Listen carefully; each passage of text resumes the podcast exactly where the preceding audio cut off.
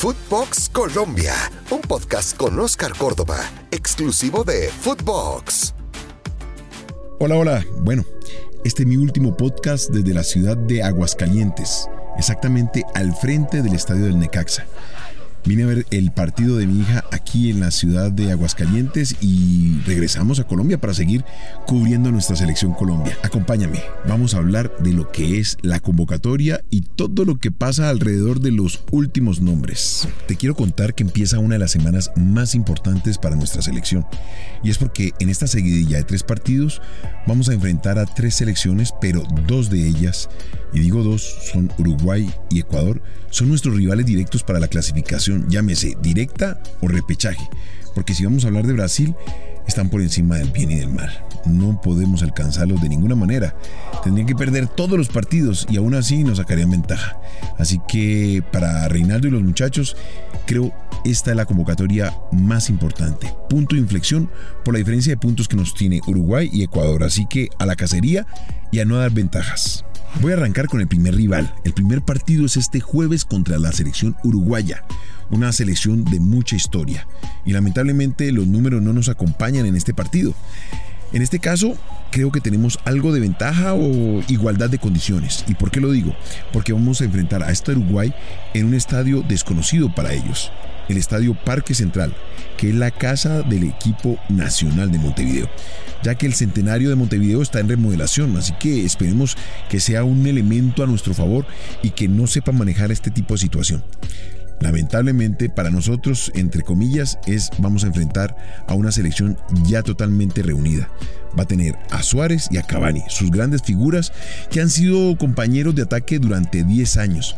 Así que vamos a tener que tener mucho cuidado, sobre todo en nuestro sistema defensivo, para aguantar a estas dos fieras del ataque. Por nuestra parte, ya la selección está concentrada en la ciudad de Bogotá. El grueso del equipo ya está en concentración, trabajando fuertemente, entendiendo cada uno de los lineamientos que nuestro técnico Reinaldo les está entregando. Lo único que nos tiene como duda es Borja llega o no llega. No nos olvidemos que recibió un duro golpe en su último partido contra Gremio. Eso lo develará el próximo tiempo dentro de la recuperación de un jugador fuerte que quiere estar con nuestra selección y ellos viajarán el día martes rumbo a Montevideo para preparar los últimos detalles del partido. En esta convocatoria me siento muy tranquilo, no confiado que es distinto y es porque he visto el compromiso que tienen cada uno de los muchachos en sus equipos para llegar a la selección Colombia. Siempre he dicho una frase y es happy problem y es lo que se encuentra hoy día Reinaldo en la convocatoria y sobre todo en el momento de alinear los 11 titulares. ¿Por qué? Porque todos van llegando con muy buenos presentes en sus equipos. Por ejemplo, de los 26 convocados voy a hablar de John Lucumí y Carlos Cuesta son alternativas en el sector defensivo donde vamos a tener que ser muy prudentes y sobre todo muy concentrados en el momento de enfrentar a estas dos fieras como Cavani y el mismo Luis Suárez. Aquí voy a hablar de Lucumí, John Lucumí y Carlos Cuesta. Jugaron 90 minutos en su equipo el Genk, que perdió lamentablemente contra el Eupen en la Liga Bélgica, pero los dos siguen siendo importantes, destacados en el momento de ser parte titular de ese equipo. Siempre destacados, entendiendo su concentración y buenos cierres y pases de profundidad. Ya fui a Bélgica, ahora paso por México. Estefan Medina estuvo el viernes con el Monterrey. Cumplió perfectamente con su posición, dando equilibrio y sumando ataque permanentemente con su equipo cuatro proyecciones, buenos centros, pases en profundidad y eso le permite ser uno de los jugadores mejores calificados en la Liga MX. Esos son elementos de juicio para que el técnico en cualquier momento lo tenga en cuenta. No nos olvidemos que en ese costado tenemos a Muñoz, así que tenemos alternativas y que son tres partidos bastante complicados para Colombia. Cambio de continente y me voy a Italia. Juan Guillermo Cuadrado sigue siendo jugador fundamental para el funcionamiento de la Juventus entró en el segundo tiempo y fue fundamental en el cambio de imagen que tuvo este equipo en el momento de ir a buscar el rival.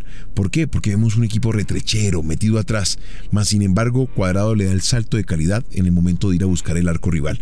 Ojalá ese Cuadrado sea el que tengamos que ver en la selección Colombia.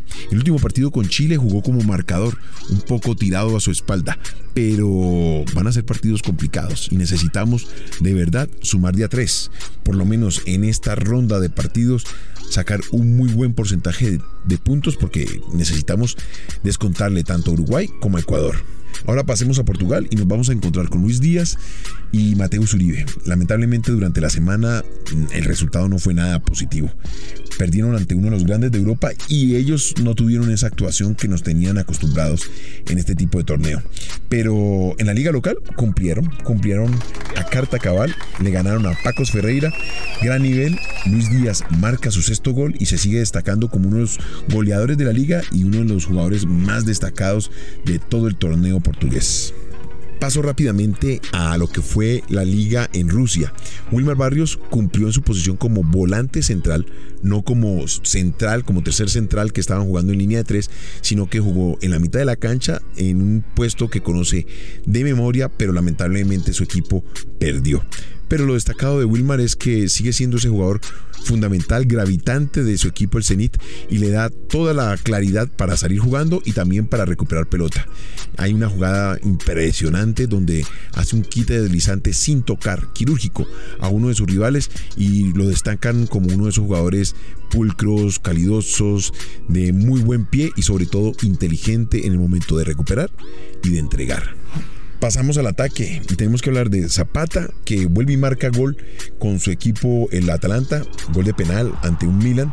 Lamentablemente perdieron, pero me parece que Zapata sigue cumpliendo, sobre todo en su recuperación y mostrando lo importante e inteligente que es en el frente de ataque para servir de pivot y sobre todo, como te lo dije en el podcast anterior, porque lo vamos a necesitar, creo yo, pues creo yo que lo vamos a necesitar en este partido contra Uruguay. Ese jugador con esas características que pueda demoler a la defensa uruguaya y entregarle un partido totalmente distinto a quien entra en el segundo tiempo me pensaría que va a ser Falcao, que también tuvo una muy buena actuación con el Rayo Vallecano, está en muy buena forma física y eso nos da mucha tranquilidad en lo que puede ser esta seguidilla de partidos. La idea es cuántos partidos puede jugar Falcao de forma seguida. Entonces ahí tenemos que echar mano de las posibilidades. Zapata, Borja si se recupera y Falcao para estos partidos de locales, como lo dije anteriormente. Aquí es donde quiero ver en Colombia a Falcao con su claridad, certeza y sobre todo con todo lo que le impulsa a la selección Colombia cuando él está en el terreno de juego. Aquí te voy a contar una de esas anécdotas que viví contra los uruguayos y es, por ejemplo, enfrenté al Polilla da Silva cuando todavía tuve la oportunidad de compartir con él en el América de Cali.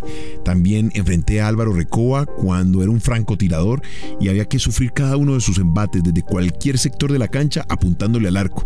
Había que tener una concentración al 100%. Y la anécdota que te voy a contar fue de Darío Silva contra Gerardo Bedoya. Estábamos jugando un partido en Bogotá y Gerardo salta y le pega un codazo a Darío en la cabeza y lo dejó totalmente atontado. Luego me lo encuentro en el aeropuerto El Dorado cuando teníamos que regresar a la ciudad de Buenos Aires y ellos hacia Montevideo. Darío no se acordaba dónde estaba parado. No sabía contra quién había jugado. Así se jugaban los partidos contra los uruguayos. Pero Darío me dijo, ¿sabes qué? El camino es largo y culebrero. Nos vamos a volver a encontrar y va a ser en Montevideo. Y el recuerdo que le dejó Darío a Gerardo Bedoya fue un tobillo maltrecho que casi lo saca del partido y que lo llevó a jugar todo el compromiso con mucho dolor. Esos eran los partidos contra los uruguayos. Era tensión, roce, entrada al 100% y ninguno quitaba la pierna. Y en este caso, pues Darío no sacó la cabeza. Es una de esas anécdotas que recuerdo con mucho cariño porque esa hermandad que luego se genera en los aeropuertos donde te conoces y te encuentras con cada uno de ellos se mantiene en el tiempo. Cuando me encuentro con alguno de ellos en alguna parte del mundo, pues vienen estos recuerdos a nuestra memoria y aquí te la estoy contando con lujo de detalles. Y bueno, esperemos que esta convocatoria sea positiva para nuestra selección, que Miguel Ángel Borja se recupere, que lo podamos tener por lo menos en uno de los compromisos de esta seguidilla de partidos, porque lo necesitamos. Es jugador que va en racha y Colombia lo que necesita es gol en este momento. Sabes que me puedes encontrar aquí en Footbox Colombia, en todas las plataformas, exclusivo de Footbox. Esto fue Footbox Colombia con Oscar Córdoba, un podcast exclusivo de Footbox.